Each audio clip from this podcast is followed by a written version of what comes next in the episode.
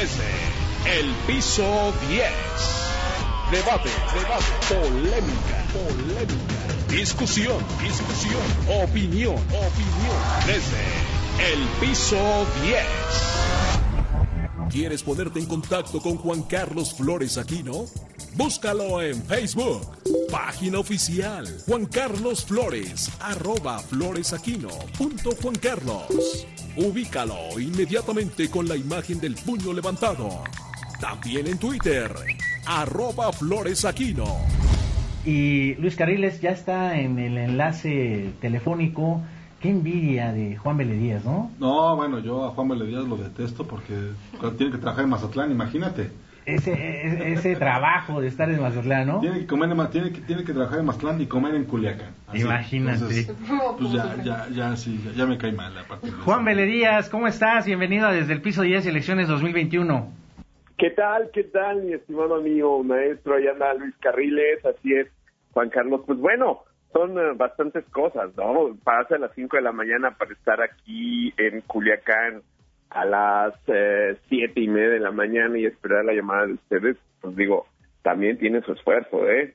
Digo, para no perder el ritmo que traíamos hace algunos años en la Ciudad de México, pues bueno, aquí estamos, aquí estamos, este, repartidos entre Mazatlán y Culiacán también a través de la frecuencia de 98.7 Quiéreme aquí en el puerto y pues a lo largo de todo el estado a través de nuestra página web el soldemazatlán.com.mx que se escucha el banner con nuestro programa. ¿Cómo ves, Juan Carlos? ¿Cómo has estado? ¿De, qué platicamos? ¿Qué quieren saber? Cuéntenme.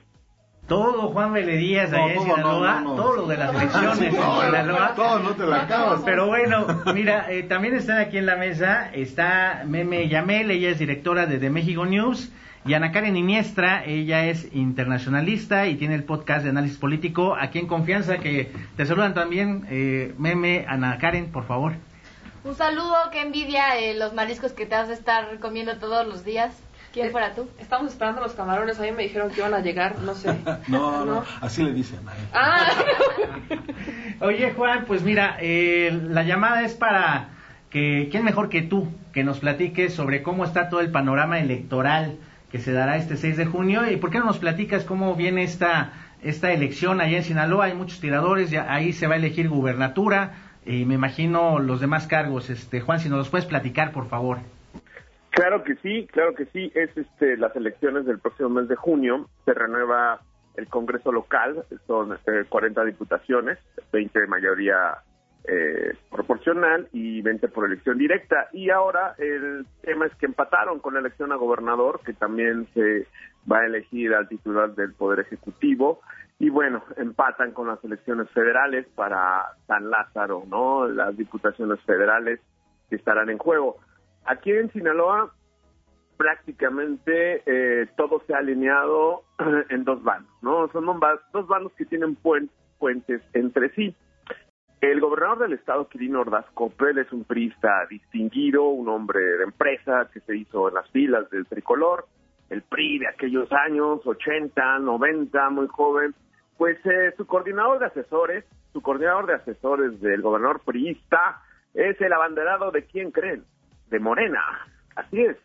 Pues bueno, Morena que recicla priistas en el viejo estilo echeverrista, pues tiene ahí tiene ahí este Rubén Rochamoya, es rector de la es un ex rector de la Universidad Autónoma de Sinaloa, un hombre hecho sí en las filas eh, de izquierda, un hombre que militó muchos años en el PRD, estuvo en las primeras eh, movilizaciones que dieron forma a este partido eh, y bueno, él tiene una larga trayectoria de luchas universitarias, ¿no? Eh, Rubén Rochamoya, que además es escritor, fue profesor y es un investigador eh, en temas de ciencias sociales, pues muy importante aquí en el Estado.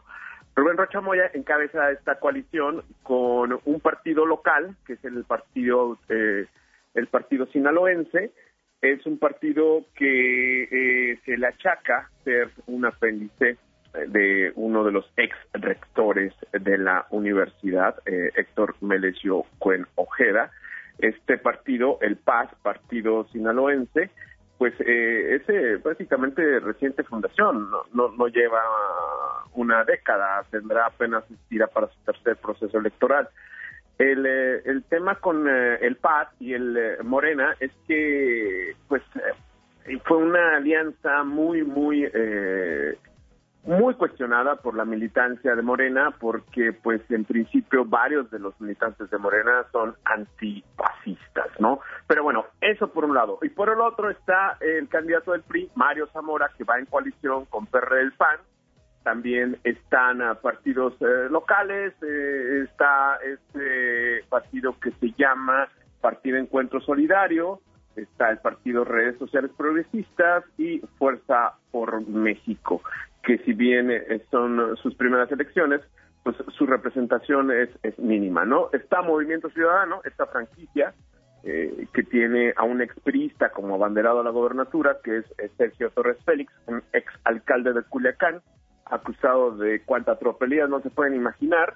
Y bueno, ahí está, ¿no? Son los, los contendientes abiertamente los más eh, mencionados para este proceso electoral, Juan Carlos. Oye, oye Juancho, y, y a ver, ¿y realmente puede ganar eh, Morena ahí o, o si vemos al prismo como recuperando la plaza?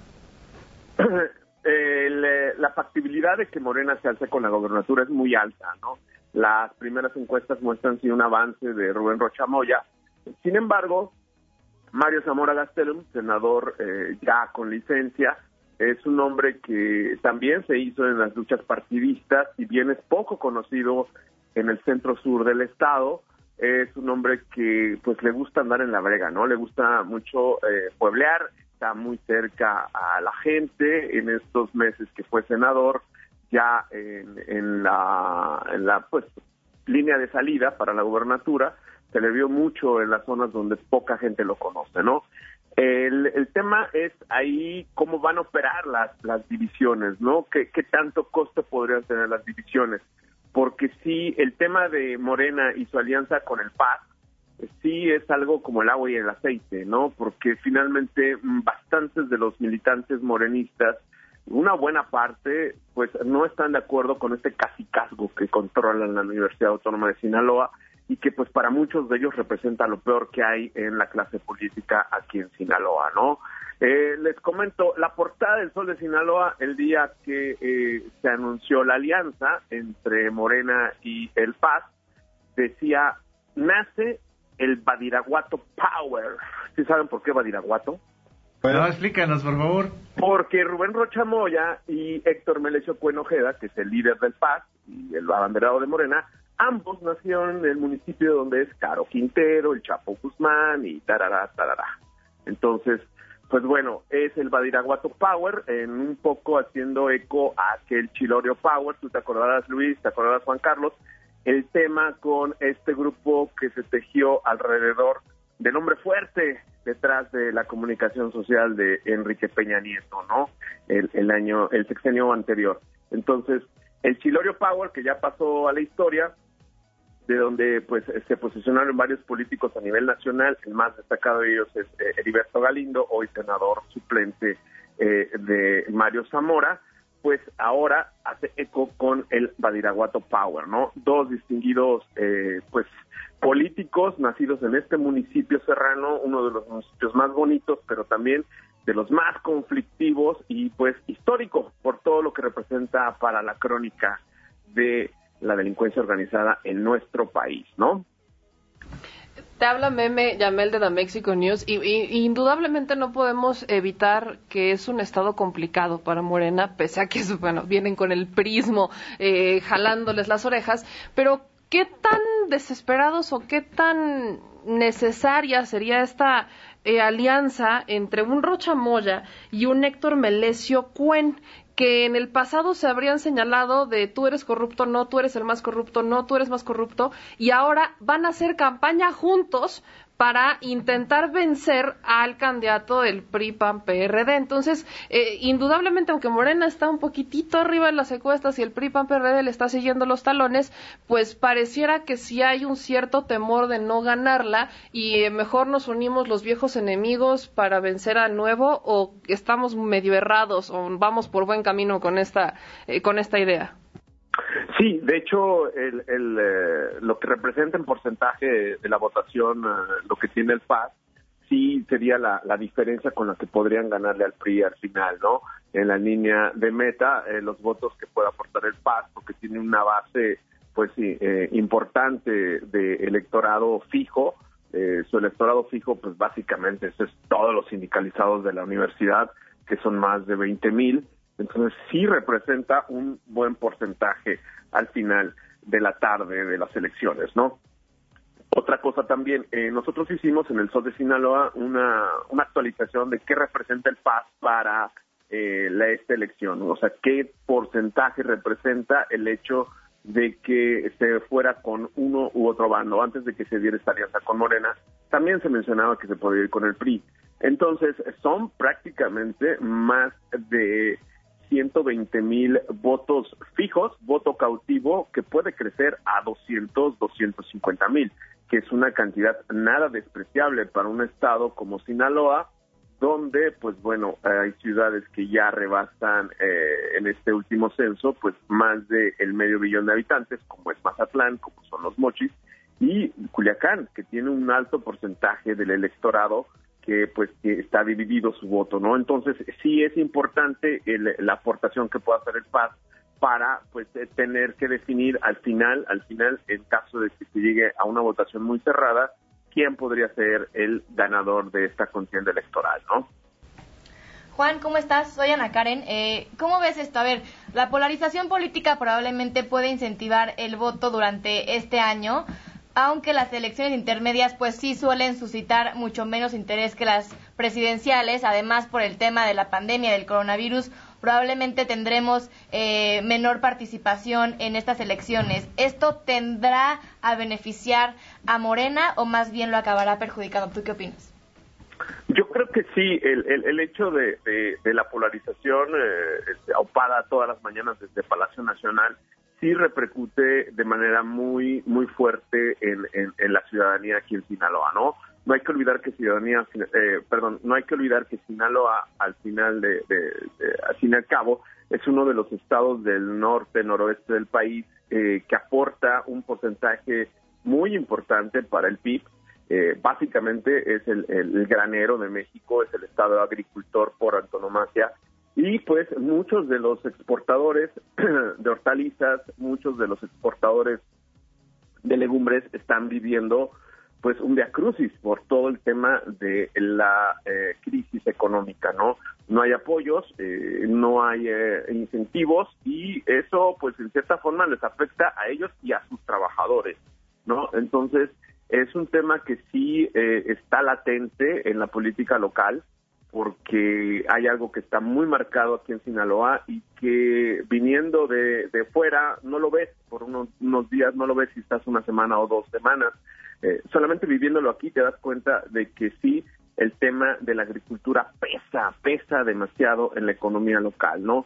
Entonces, el hecho de que exista este problema a nivel nacional económico por las malas decisiones del Poder Ejecutivo, sumado a un discurso, a una retórica de polarización, sí va a repercutir. Si bien la, la politización de la sociedad, como en todo el país, aquí en Sinaloa, pues es, es, es menor en las elecciones intermedias, sí hay una, un grado de, de, de, expectativa por lo que pueda representar, ¿no? Esto puede beneficiar al PRI, también puede beneficiar a Morena, ¿no? Pero yo he notado, fíjate, Karen, que en Mazatlán y en Culiacán hay bastantes morenistas muy preocupados. Sí están preocupados porque pues sí, el efecto López Obrador les duró dos años y meses, porque varios de los alcaldes, comenzando por los tres principales alcaldes de las eh, ciudades más importantes, que son Culiacán, Mazatlán y Los Mochis, han sido, uff, no te imaginas, no te imaginas, un espectáculo mediático.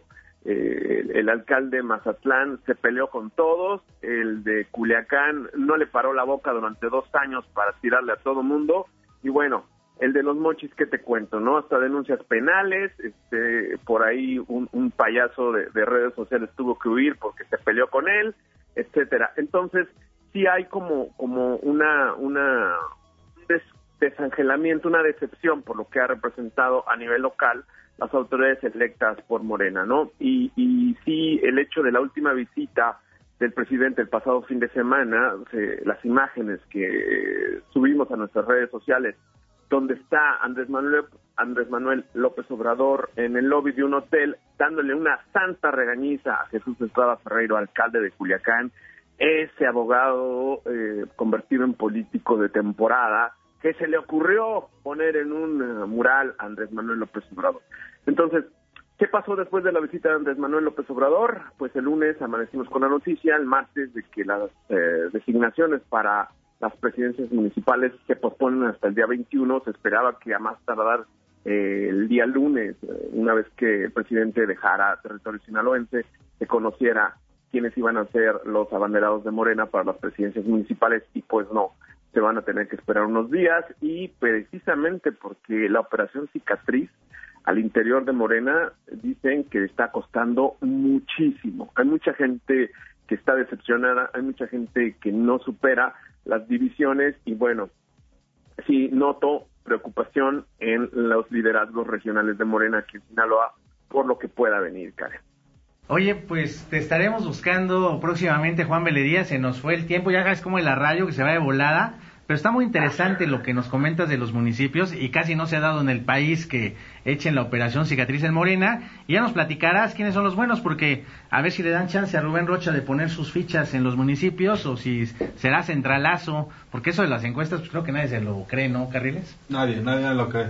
Y bueno, a ver cómo, a ver cómo le va a la, a la iniciativa privada de Sinaloa. Es un, es un estado donde los empresarios tienen una mano muy pesada en la política, en los negocios, en la economía y en, lo social.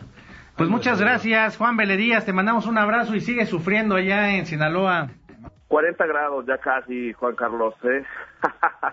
no, no es cierto. Tenemos todavía temperaturas agradables, pero no, no, no. Los voy a invitar en verano para que vean lo que es amar a Dios en tierra caliente. ¿eh? Saludos, Juan. Muchas gracias. Pues nos despedimos, Juan Carriles. Pues ya Juan Carriles, Luis Carriles. Te voy a cambiar el nombre. Ya, ya, gracias. Me, me, acaba de ahorrar. Señor Luis Carriles. Muchas gracias. Estamos aquí el próximo lunes en Aguas Profundas. En Aguas Profundas el lunes. Meme Yamel, muchas gracias como siempre. No, muchas gracias, muchas gracias por la invitación. Hoy no peleamos por feliz. Hoy no, hoy no. Hay tregua. Ana Karen Iniestra, bienvenida siempre aquí a veces Radio. estar con ustedes, nos faltó tiempo, pero bueno, ya será en otra ocasión. Gracias por invitarme. Vente el lunes. Mira, te volveremos a invitar próximamente. Muchas, gracias. Soy Juan Carlos Flores Aquino. Gracias a todas las frecuencias que se conectaron desde el piso 10, elecciones 2021. Busca a Luis Carriles en sus redes sociales. En Twitter como arroba Luis Carrujos. Y en Facebook como arroba Luis Carriles. Síguelo. Ponte en contacto desde el piso 10. Debate, debate, polémica, polémica. Discusión, discusión, opinión, opinión. Desde el piso 10